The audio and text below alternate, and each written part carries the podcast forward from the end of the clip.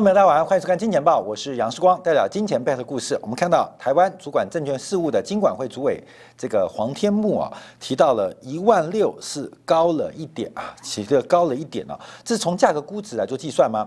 昨天晚上美联储的这个达拉斯分行的总裁啊，这个卡普兰也提到，目前美国股市的估值，从这个巴菲特指标，就是市值跟 GDP 的关系，还有包括风险偏好，还有包括信用债的利差来讲，目前。都是出现一个有风险的地步啊，这个作为关注啊。那我们今天配合这个新闻呢，就看到的是散户的在期权市场的衍生性交易啊。我们不断的提醒大家，我们看到这个在这一次的不管是头肩顶的过程，还有这一次啊，台北股市再度在昨天冲高的过程当中，这次散户是赢家。呃，散户是赢家。那到今天的拉回，散户仍然是站在一个多方的立场。好，关键这个红色柱状体其实很少出现哦，是非常少出现，是这一波行情啊走上来之后才连续出现。所以散户成为目前大盘的主导者，会有什么样的变化？我们先看到今天大家最关注的这个震撼全球的台积电。刘德英啊，在昨天的这个台湾半导体协会的开会当中提到，这个晶圆产能供不应求。那第一个提到。并不是因为地区的关系，并不是因为生产据点集中在台湾才发生这个事情。那提到的半朝半导体目前产能供不应求，主要有三个原因。第一个是生产链的衔接不顺利，所以库存水位的提高成为常态。第二个是中美的摩擦。中美的摩擦导致供应链跟市占率的移动，那华为受到镜片这个美国禁令的影响，使得其他手机出现了一个扩大下单来争取华为市占率动作。以小米为例啊，小米去年底啊就疯狂的扩增了一倍的下单量，准备来吞食这个华为失去的市占率。第三个是不确定是增加，那因为供应链前述两个原因啊，使得。有 overbooking，就是超额订购的问题。那总体来讲啊，半导体的整体产能仍然大于需求。那甚至甚至点明了，现在比较短缺的二十八纳米的制程的产能。在全球的产能当中，仍然是大于实质需求，所以台积电在这时候放出这个声音啊，第一个是避免自己成为全球垄断的焦点。我们在去年的三月份，台积电三百块不到的时刻啊，大概三百块的时刻，我们提到台积电的垄断地位是不可能维持的，台积电的垄断地位是不可能持续的，在不对的时间点。在不对的地点形成了一个全球半导体的垄断行为，这种垄断是不可能持续的，因为这种垄断呢，对于国家利益，不管是欧洲、美国，甚至中国，都是不利的格局。所以，台积电的垄断能够持续多久？可能未来两年，可能甚至未来五年，仍然持续全球维持最大的半导体晶能晶圆产出的龙头之一。可是五年之后呢？好，关键的说，五年之后关我什么事？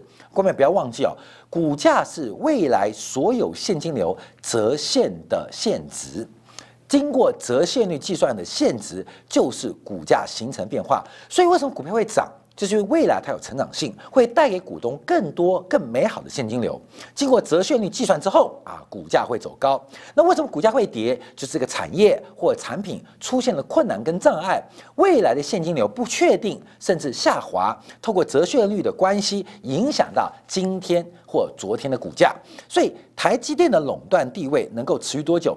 第一个关系的是材料的革命，半导体材料会不会出现革命？目前不管在日本。啊，不管在美国、在中国，甚至台湾本身都在积极研发啊，包括了石墨烯啊，包括了什么呃这个砷化镓等等的碳化系啊，都在做努力的突破。所以半导体材料的革命会不会引发下一波半导体产业版图的重新洗牌？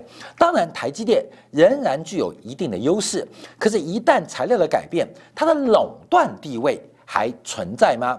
垄断地位带来的是垄断利润，那没有垄断地位就不会有垄断利润，它只会有龙头地位跟龙头利润，这差距是很大的。所以基本上台积电目前比较担心的就是被全球盯上，它垄断地位的一个这个呃产业的一个表现啊，很优秀。可是它这个垄断以及在这一次很明显卡住各国，不管在制造业或是先进产业，包括汽车电子啊等等的一个发展。跟生产呢，所以为什么刘德英讲这个话？第一个就是说不是我害的，不是我害的，那理由是别人、别人、别人、别人啊等等的原因啊。那只是台积电针对二十八纳米的 overbooking 重复下单丢出预警，到底会有什么样的影响跟变化？我们先看台积电的股价，因为台积电呢才一月二十一号见到最高点，一月二十一号是六百七十九块，我们就以最高点那天来计啊，从六百七十九块一月二十一号。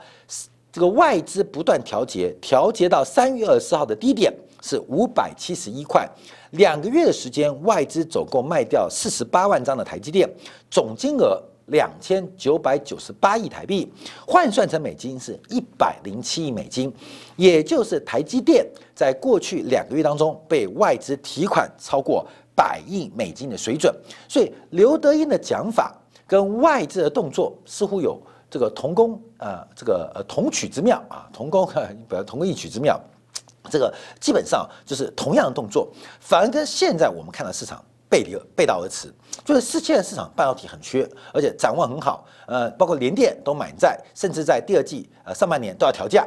可为什么外资不断调节？甚至刘德一也在这边提出啊，这个产能大于实际需求，有重复下单的疑虑。好，观众看到什么？我们今天提供观众看未来啊，因为现金流、现金流、现金流，我们永远看的是现金流的一个变化。呃，巴菲特讲价值投资，其实关键也是在看现金流。所以，我们从台积电，等一下看到红海，从红海的财报看到郭台铭在想什么。从全球晶圆厂的设备提供啊，是从全球国际半导体产业协会在上周啊，上上周提到的。晶圆厂的设备支出将会连续三年创下新高，而且创下历史罕见的纪录。去年成长百分之十六，今年在高度双位数成长之下，明年成长百分之十五点五，后年还会成长百分之十二。所以，整个全球晶圆厂的设备支出的规模是非常非常惊人。目前全球半导体晶片的总产值，全球市场约莫三千亿美金，全球半导体市场。大概就是三千亿美金。那随着不管是大数据、人工智能、物联网，三千亿美金还是三千亿美金？为什么？因为这个微缩制程加上呃功耗、功能变呃功效变大，可是价格走低的关系啊。所以整个全球半导体市场在未来短期要从三千亿美金翻倍到六千亿美金，变成一兆美金的几率，目前是非常低的。可相对的，我们看到晶圆厂在这边。进行设备支出，我们在呃这个月初的时候做过一个叫做“蛛网理论”啊，“蛛网理论”这个“蛛网理论”是当年啊这个经济学家这个重农主义啊，他们特别观察到，就是研究农产品的产出所做出的观察。啊，常看到今年的高丽菜啊大白菜丰收，下一季会崩跌，这一季的香蕉价格崩盘。下一季的香蕉供应量会大减。从蛛网理论可以看到，很多在供给、在厂商或在农民做决策的时候，当期的价格会决定下期的产量，也就是当期现在的产量是由上期的价格做决定。在农产品这种周期性比较短、比较稳定的产业当中。非常明显，叫做蛛网理论啊，是我们在之前《见报》有特别跟大家做来做个分享。那同样应用在产业当中也是一样，也是一样。这个包括当期的钢价大涨。必然引发大量的资本支出，所以在下一期的产出、下一个周期的产出当中，钢品的价格会很低。价价格低，什么原因？因为供给超过需求的成长。所以我们看到，在过去从二零二零、二零二一到二零二二，全球的设备厂支出，去年到今年，甚至到明年的展望都是非常积极的。为什么？因为当期现在的价格会决定下一期的产量。不只适用于种大白菜，不只适用于种香蕉，也适用于产业周期的发展。所以，八百亿美元的资本支出来投向三千亿美元的市场，这是设备支出啊，不是材料，光设备支出。所以我们提到这个半导体产业的融景应该就在当下。甚至从台积电的股价跟外资的动作。半导体产业最旺的时刻，应该已经在今年年初来到了终点啊，来到了终点。所以我们看到最近啊，这个讲话最大声的就是那个利基电黄崇仁啊。这个黄崇仁啊，基本上是专门炒股票的。当他出来讲话的时候，讲生意的时候，我们就知道这个这个产业应该到泡沫跟投机甚至诈骗的尾声啊。这个蔡文说，所以黄崇仁生意很大嘛。关键问黄崇，你做过利金、利金，做过这个利捷，做过精英啊，这个精英的股东，你就知道，在黄崇仁手上基本上是横尸遍野啊，横尸遍野。那最近他说要投资一百亿美金在台湾设厂，也不知道真的盖得下去还是盖不下去啊。倒倒是蔡英文呢跑去。做减产，我们就看到这个什么样人就替什么样人背书啊。好，我们看到，所以从整个我刚刚提讲蛛网理论，这蛛网理论为什么能用？原因就是因为很很直观嘛。这期价格很好，你下期要不要多种一点？你一定会嘛。这期价格不好，下期你敢多种吗？所以在资讯啊，就算是透明的情况之下，厂商。仍然会诱发这个动作，诱发这动作，尤其在现代产业治理啊，现在才治理，你像半导体的厂商，他不能不做资本支出，为什么？因为所有的管理者，他的红利、他的收入是跟股价、跟市值管理是高度连结。那市值怎么决定？由产业融景当中的投资决定。所以现在有人说我投资半导体啊，他就当红炸子鸡，股价水涨船高。所以。这个管理者或管理层，他们非常被迫啊，非常呃容易向市场屈服，就在旺季的时候加大投资，而不在淡季的时候加大投资，这个是个很这个重要的变化。所以为什么这个两百年前、一百年前啊，这个重农主义的重要理论到现在可以用，就是当期的产出是由上期的价格决定。那当期的价格会决定下期的产出，所以关美打一个蛛网理论，就蜘蛛网蛛网理论，这是呃所有商学院在基础经济学必学的一堂课。因为为什么叫必学？因为它是很基础的商业知识。所以回到这边做观察，全球晶圆厂的设备支出来到这种规模跟金额，我们再往下看，从半导体的产能的片数啊，换算成八寸。啊，八寸的片数，在今年啊，在去年啊，在去年去年的时候，全球新增产能产能就高达一千七百九十万片，到了今年啊，渴望再增加。两千零八十万片的产能创下历史新高。那明年还不准要开各个厂的呃投产计划，像台积电的三纳米不是提前量产吗？是带动过去两天台积电反弹的原因啊。那就是要看这个产能扩充的速度。那这个产能扩充速度远远大过五 G，呃高数据的这个高频高数据的这个运算，还有数据库的一个需求，大家都两位数字。可是半导体的产出的数字更快。好，我们再往下做观察啊。按照国际半导体产业协会的预测，到二零二零年，去年到二零二四年，全球至少会有三十八个十二寸的新厂会逐步的投产，特别集中在大中华地区，包括大地区跟台湾地区。所以到二零二四年，全球十二寸厂因为来到一百六十一座，那总产能每月可以产出七百万片。七百万片，我们平均啊，平均以每片两百颗来计算啊，七百万片平均啊，用平均啊，因为有的大，有的小，有的可能一片晶圆十二寸啊，这个产出不多，那有的呃可能很多，我们以两百片计算，那随随便便一个月就可以产出一亿四千万克的晶片，一亿四千万克的晶片，全年更可以产出光十二寸厂。加八寸厂全年可以产出超过二十亿颗，甚至三十亿颗的半导体晶片，所以这个产能的扩充速度是非常非常惊人的。所以刘德英在这边先喊出预警：全球的半导体是不是出现了一个产能过剩的远景？尤其短期受到了三大因素，刚刚提到的这个 overbooking 超额下单因素。会有什么样发展？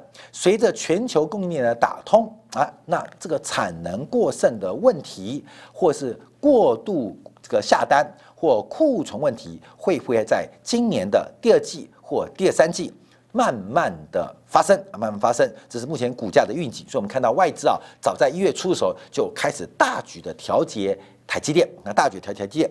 好，另外今天震撼台股的消息啊，也吓坏外资，就是红海公布了去年度的财报，结果没有想到，因为受到第四季财报的拖累，使得红海财报。大幅低于预期，美股的存益创下了近年新低。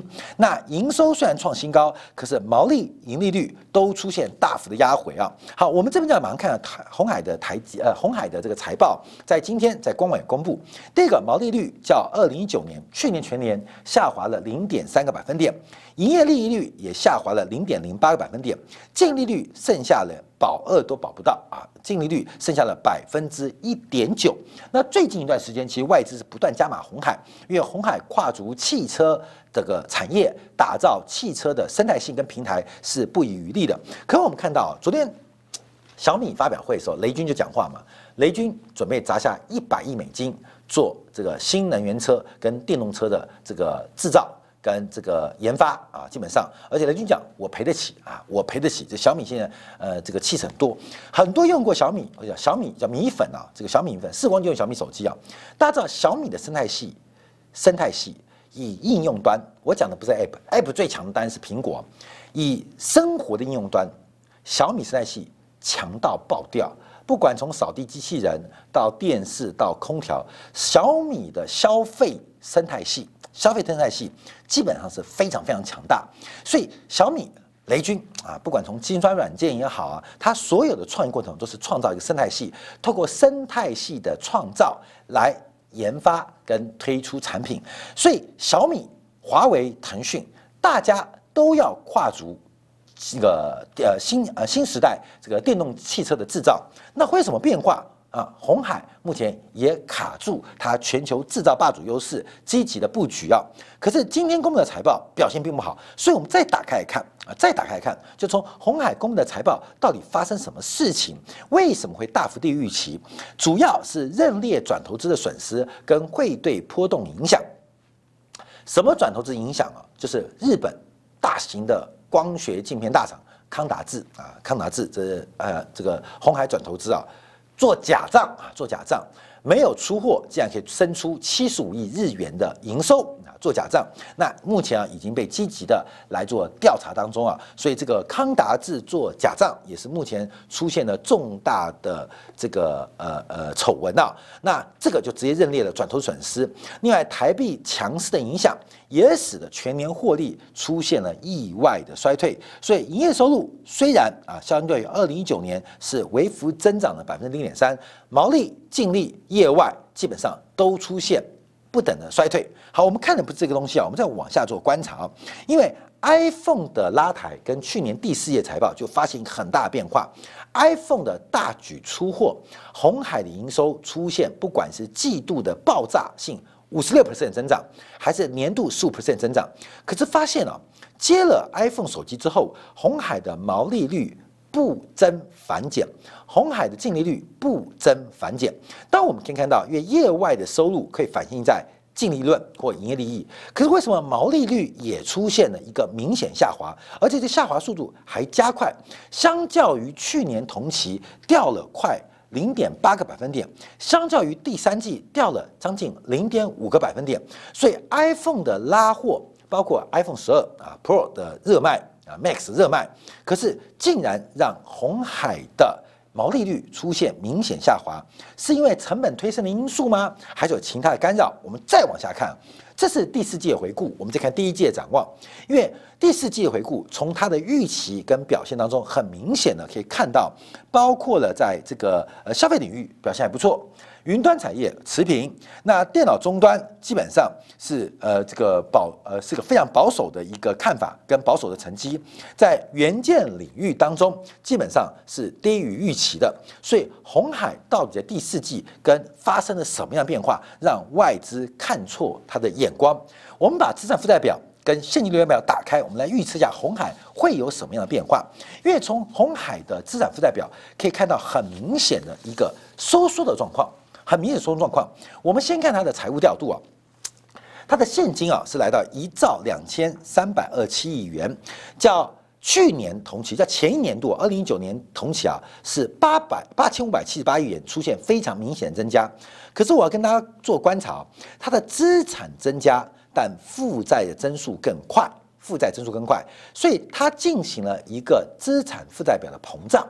一个成长型公司，这是很正常的事情。可是膨胀在哪边，我们要关注，因为我们刚刚前面提到，它的营收增速并不是极快哦。从营收增速，从二零一九年的五兆三千四百亿到二零二零度的五兆三千五百亿，它的营收增速只有千分之三，只有千分之三。它的营业规模只增长了千分之三，可是资产规模增长了百分之十一，负债的规模更是增长了百分之十五，也代表这个红海的股东权益报酬率出现了一些转变、转变啊，跟变化，就是透过并不是呃这个呃制造，不是靠营运杠杆，而是纯粹靠财务杠杆来维持。它的股东权益报酬率啊，关明懂一下，就杜邦分析法嘛，它靠的是财务杠杆来创造，来创造它的这个呃 EPS。我们可以这样说，我们再从这个细项目可以关注啊。关面我们看画画面最下面这边啊，我们从营收的周转天数跟应收的周转天数跟应付的周转天数看到很大的变化。应收前年头期是五三天。应付周转天数是五三天啊，关键就是很简单啦，我们就简单解读啊。这个有个算式啊，应收账款就是呃我该收的钱平均五三天收回了，那我该付给厂商的钱我平均五三天付给人家了啊，这就这样算了。这个但是销售收入减去呃除以这个呃销货成本呐，还有销售收入除以应收账款应付账款这样算出来的。反正你就记住五三天啊，反正平均我该收的账五三天可以收到，那该付的五三天可以付给别人。我们看到对比一年之后，应付账款天数变四十六天。也就是它的应付账款的周转天数变快了，变快了，这是一个很特别变化。应付账款天数变强变快，那当然可以代表谈判能力。有时候啊，在非关系人做关注当中，应付账款天数能够拉长，代表你的价格谈判能力，你懂吗？你你不要跟我要钱哦，你跟我要钱，我下下一个订下一届订单不下给你哦。你懂意思吗？公明，你懂，就是呃，我跟你下订单，我很大，所以我跟你叫货，你不要跟我催要钱，你不要跟我催要钱，关明，为什么？就是呃，你跟我催要钱，你烦，基本上我下一期订单我就换别人啊，不是很多人赖皮吗？那另外啊，红海本身呃，它有透关企业提供它上游厂商。应付账款的融资啊，可以赚一笔不错的利差啊，不错的利差。好，这是变化。第一个，它改变，那当然也有好事哇，它应收账款的周转率变得好快哦，从五十三天变成三十八天啊，变得很快。好，看到没有？所以应付账款可以看得出来，上游给它的压力变大了。你你不跟我叫货，拉倒。现在我的被动元件，我的半导体晶片基本上都在缺货，你不要你不还我钱。我不出给你，我出给别人啊！我们可以这样讲，所以红海对上游的谈判力变弱，我们可以用这样粗略解读。哎，应收账款也变快，代表红海的价格谈判力变强喽。就红海对于他的客户啊。你不给我钱，我不出货给你，所以红海的应收账款天数也变短了，代表整个周转都变快。所以虽然对于上游的谈判力变弱，但从应收账款又看到它对于它的客户的谈判力变强。哎，一来一回就抵消了啊，抵消，抵消完全抵消吗？啊，没有，我们就看到应收账款天数减少了十五天，应付账款天数减少七天，这中间我们看出有八天的差距。有八天的差距，那这八天差距以红海五点三五兆做计算的话，它平均每天要做一百四十六亿的生意。红海每天要做一百四十六亿生意，八天就代表一千两百亿，有一千两百亿的现金，透过应收跟应付的时间差。在红海的账上，那这个账上我们可以从应收账款跟应付账款的差距啊，可以看出来，因为做对比可以看得很明显，这一千两百亿就在这个红海的应收跟应付的账上会出现。那更重要的是在现金部分，也就是红海的现金在有虚增啊，这虚增不是造假哦，呃，讲清楚，其中有一千两百亿，也就是红海的现金大幅增加，其中有十分之一，有十分之一来自于。应收跟应付的时间差，而这对于大型的电子公司来讲，他们在国际套利当中等于是无息的资金。你可以拿一千两百亿去做各式各样的套用作。红海的财务部门也是非常非常强，等于一千两百亿的闲余资金，每天可以给他玩来玩去，折腾东折腾西，甚至可以反过来给他的厂商进行一个融资行为。所以我们可以从红海的财报第一个看到它的一个呃经营状况，基本上整个第一个重点，它靠的是财务杠杆的扩大，勉强的支持它的 EPS。啊，勉强支持它 EPS，并不是靠它的呃这个营业杠杆啊，就是做购的收益，不是，是靠财务杠杆的增加。那第二个，在应收跟应付账款当中，得到了大量的流动性跟周转金。好，那我们看现金流量表，相对于二零一九年跟二零二零年比较啊，营业活动的现金流量开始增加，投资活动是呃这个流出啊是变少的，筹资活动大幅度的一个。减少大幅度的减少啊！我们刚才已经提到了这个筹资活动的变化。那另外是要看到资本支出跟自有现金流，在这些调整当中，我们没有看到红海有准备针对下一个一兆或下个五兆进行大规模的投资，并没有见到红海有大规模为下一个投资。所以汽车产业会不会是上一个手机产业？从红海的表态，打造一个。制造新能源车的生产的生态系，从目前资本支出维持常态甚至收敛的过程当中，并没有看到。相反的，我们看到红海在全面性的进行一种收缩，而这种收缩可能来自于主营业务的说说不清楚的压力，还有包括财务杠杆的提高来做观察。从台积电到红海，这台湾。最重要也是全球最重要的两家，一个是半导体的龙头，一个是这个代工的龙头，分别呃丢出预警跟财报的意外，到底反映出科技业在二零二一年的景气如何？好像有一点耐人寻味，分享给大家做一个参考。好，感谢大家收看，明天同学晚上八点，杨世光在《见报》与您再会。